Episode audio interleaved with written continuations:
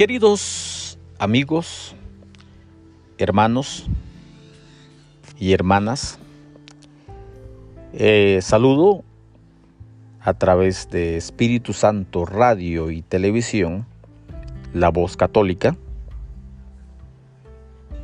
Quiero compartir con ustedes una reflexión. Se titula La Rosa y el Sapo. Había una vez una rosa roja muy bella. Se sentía de maravilla al saber que era la rosa más bella del jardín. Sin embargo, se daba cuenta de que la gente la veía de lejos. Se dio cuenta de que al lado de ella siempre había un sapo grande y oscuro. Y que era por eso que nadie se acercaba de verla de cerca. Indignada ante lo descubierto, le ordenó al sapo a que se fuera de inmediato. El sapo, muy obediente, dijo, Está bien, si así lo quieres. Poco tiempo después, el sapo pasó por donde estaba la rosa y se sorprendió al ver la rosa totalmente marchitada sin hojas y sin pétalos. Le dijo entonces, vaya, que te ves mal. ¿Qué te pasó? La rosa contestó, es que desde que te fuiste, las hormigas me han comido día a día y nunca pude volver a ser igual.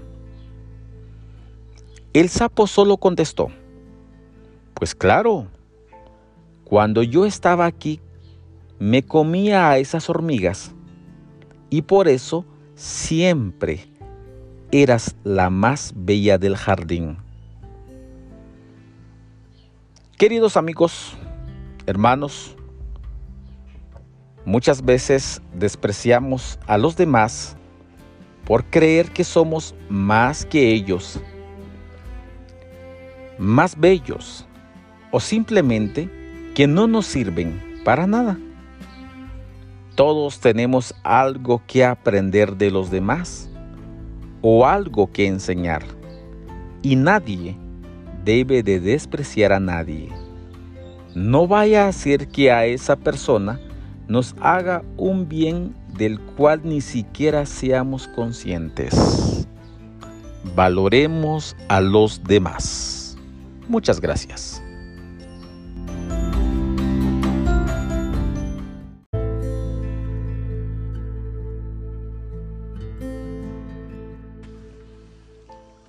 Queridos amigos, hermanos y hermanas, eh, saludo a través de Espíritu Santo Radio y Televisión, La Voz Católica quiero compartir con ustedes una reflexión. Se titula La rosa y el sapo. Había una vez una rosa roja muy bella. Se sentía de maravilla al saber que era la rosa más bella del jardín. Sin embargo, se daba cuenta de que la gente la veía de lejos. Se dio cuenta de que al lado de ella siempre había un sapo grande y oscuro. Y que era por eso que nadie se acercaba de verla de cerca. Indignada ante lo descubierto, le ordenó al sapo a que se fuera de inmediato. El sapo, muy obediente, dijo, Está bien, si así lo quieres. Poco tiempo después, el sapo pasó por donde estaba la rosa y se sorprendió al ver la rosa totalmente marchitada, sin hojas y sin pétalos. Le dijo entonces, vaya, que te ves mal. ¿qué te pasó? La rosa contestó, es que desde que te fuiste, las hormigas me han comido día a día y nunca pude volver a ser igual. El sapo solo contestó, pues claro, cuando yo estaba aquí me comía a esas hormigas y por eso siempre eras la más bella del jardín.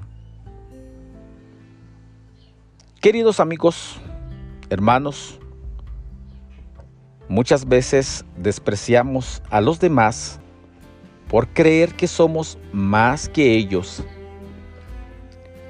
más bellos o simplemente que no nos sirven para nada.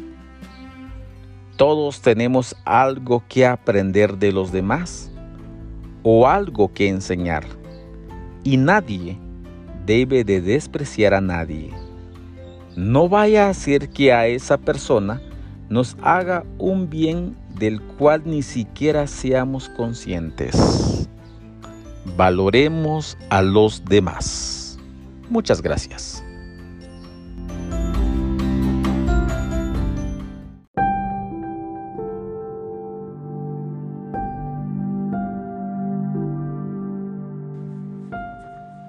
Cuando la vida te sacude.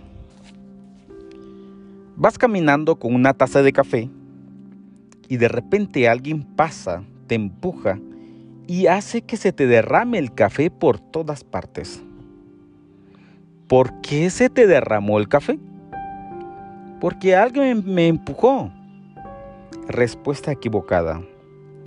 Derramaste el café porque tenías café en la taza. Si hubiera sido té, hubieras derramado el té. Lo que tengas en la taza es lo que vas a derramar. Por tanto, cuando la vida te sacude, que seguro eso pasará, lo que sea que tengas dentro de ti, vas a derramar. Puedes ir por la vida fingiendo que tu taza está llena de virtudes pero cuando la vida te empuje, vas a derramar lo que en realidad tengas en tu interior. Eventualmente sale la verdad a la luz. Así que habrá que preguntarnos a uno mismo, ¿qué hay en mi taza? Cuando la vida se ponga difícil, ¿qué voy a derramar? ¿Alegría? ¿Agradecimiento? ¿Paz? ¿Humildad? O coraje, amargura, palabras o reacciones duras. Tú eliges. Ahora trabajas en llenar tu taza con gratitud, perdón, alegría, palabras positivas y amables, generosidad y amor para los demás. De lo que esté llena de tu taza, tú eres el responsable. Y mira que la vida sacude. Sacude más veces de las que puedes imaginar. Perdona todos los días. Perdónate a ti mismo como hay que perdonar a los demás todos los días.